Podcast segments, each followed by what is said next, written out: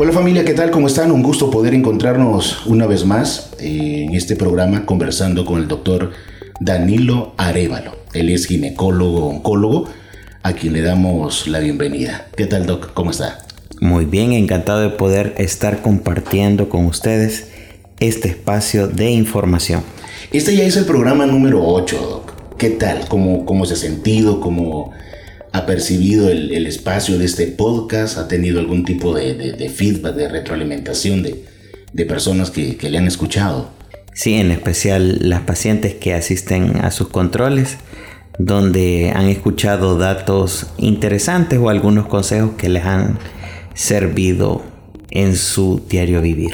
Qué bueno, qué bueno. Eso nos alegra bastante e invitamos a todos aquellos quienes ya están esperando cada martes un tema nuevo del doctor Danilo Arevalo para que puedan compartirlo con otros, ¿ok? Y juntos podamos aprender cada día más. El tema de ahora, doctor, hemorragia uterina anormal. ¿Qué significa este, este tema? Bueno, como estamos tratando de abarcar los temas de, consulta o las preguntas más frecuentes o lo que nos solicitan nuestros oyentes a través de nuestras eh, páginas electrónicas, eh, un motivo de consulta frecuente es la hemorragia uterina normal. Entonces sabemos que todas las mujeres tienen un periodo menstrual, que lo usual es que sea de 28 días, es decir, se considera el primer, el, primer día de sangrado como el día número uno y el día anterior al sangrado se considera eh, el día número 28. Desde ese sentido hay mujeres que por ejemplo podrían tener periodos más largos, de 30 días por ejemplo, o de 35 días, y eso no significa que sea anormal, sino que su ciclo menstrual es diferente a lo contemplado al estándar o a la media. Entonces una hemorragia uterina normal es que usted lleva un periodo regular y de repente aparece un sangrado que no está relacionado con la regla o la menstruación. Cuando viene la menstruación por primera vez, ¿cuánto es lo normal de, sangrado o de días del periodo? Eso puede ser un poco variable. Eh, eh, ya habíamos hablado en un podcast previo acerca de la menarquia y habíamos definido que realmente eh, es el, únicamente el inicio de las hormonas, pero que podría haber una demora en, en que esto se regularice algunas niñas pueden pasar hasta un año sin ver regla después de la, de la primera menstruación y esto suele ser algo normal, ¿verdad? Pero lo podemos definir como anormal cuando ya es regular, yo ya tengo mi ciclo establecido y entonces yo sangro sin una relación a mi ciclo y sin haber consumido ningún tipo de, de anticonceptivo o método de emergencia. Hay mujeres que por lo general son bastante exactas ¿no? en, su periodo y comenzar a ver un descontrol de esto podría ser causa de alarma. Sí, realmente que hay personas que hasta ya saben cómo es el, color, la cantidad de flujo, ¿verdad? Y entonces de repente el, motivo de consulta no es, por ejemplo, es que sangré 15 días después de mi regla, sino es que, mire, la cantidad es, es más o el olor es diferente o, la coloración es, inusual. ¿Cuál podría ser la causa de este problema, doctor? Eh, para comprender las causas hay que hablar un poquito de, anatomía y nosotros tenemos que imaginarnos de que el útero o matriz es similar a un pipián, a un pipián o a un ayote. Tienen inclusive la misma forma, que hay una forma más grande que otra, vean, la cabecita suele ser más, más chiquitita, ¿verdad? Entonces, ustedes saben de que el, el pipián tiene tres capas. La parte de afuera es una capa que es lisita, tiene una parte de en medio que es como la carnita y en el centro tiene la parte que son las semillas. Las semillas. Entonces el útero es bastante similar. Por fuera tiene una capa que se llama serosa que es lisa y esa es la que está en contacto con los intestinos. La parte del medio es el miometrio o la parte muscular que este es el músculo y esto sirve porque durante el embarazo es el que mantiene el embarazo y la parte que son las semillitas corresponden a lo que llamamos endometrio.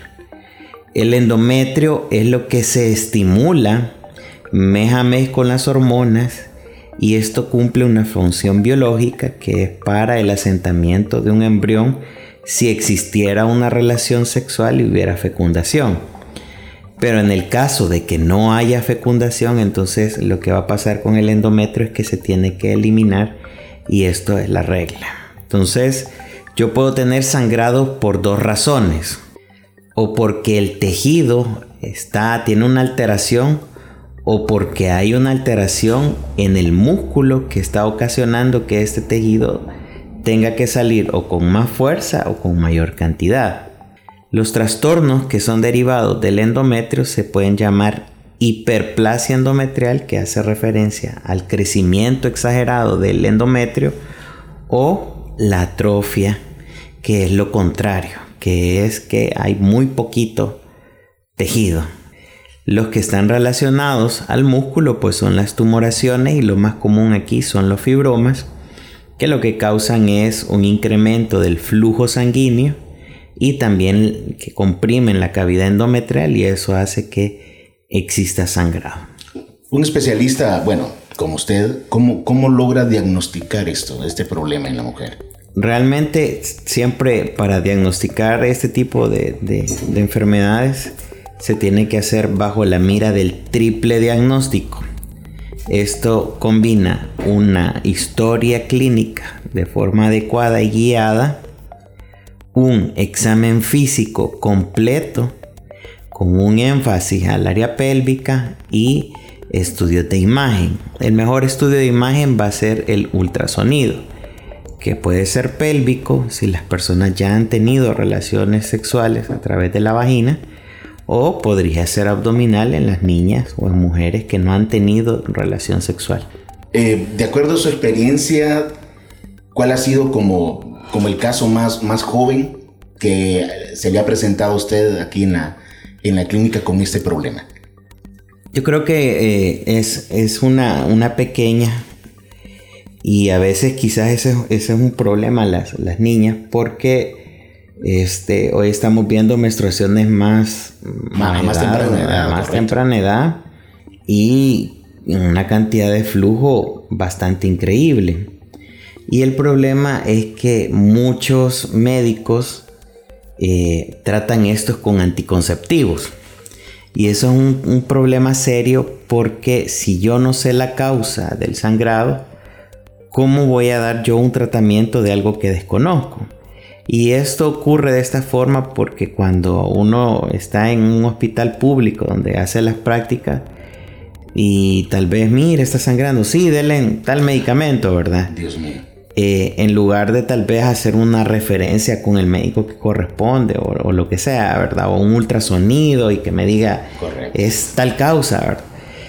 Entonces lo que yo hago al dar anticonceptivos a dosis elevadísima es causar mayor alteración porque yo estoy haciendo un trastorno endocrinológico increíble que después va a ser muy difícil poder eh, revertir.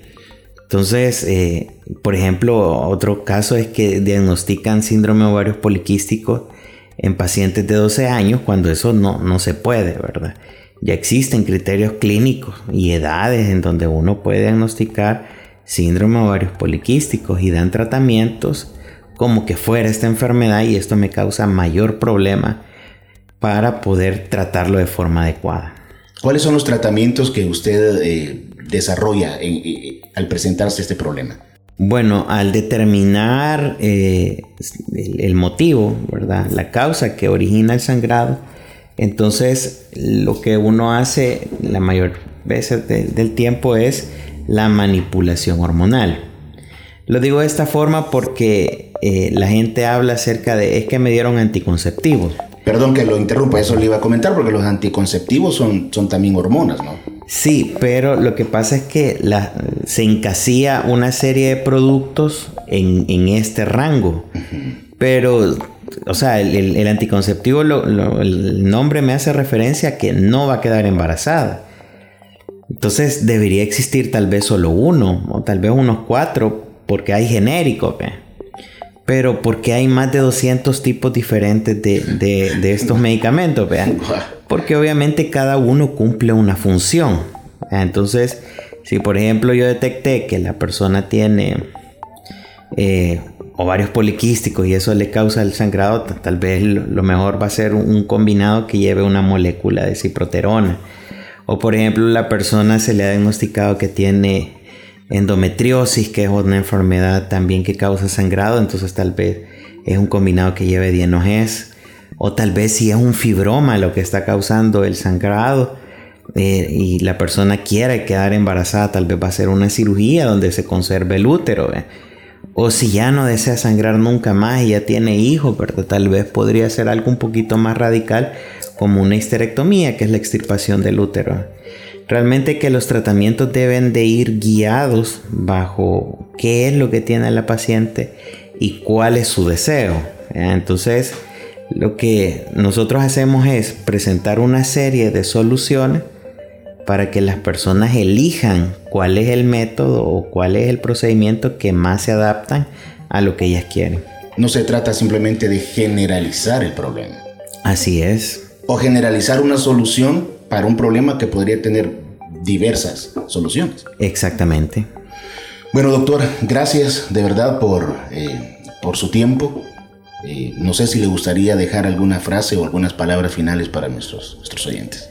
Como siempre les tengo que decir que eh, consultar al doctor Google es la peor cosa que pueden Qué hacer. Buen punto. Eso, eso, es digno de, un programa, doc. sí, no, doctor Google a veces no tiene la razón, ¿verdad? Este, bueno, y para él todo es cáncer, ¿verdad? Todo es cáncer. este, lo mejor es que invierta en salud y, y llámese a usted mismo, asista a una consulta con un especialista. Gracias familia, pásela bonito y bueno, nos escuchamos en el próximo podcast del doctor Danilo Arevalo. Pasen buen día. Gracias por escucharnos.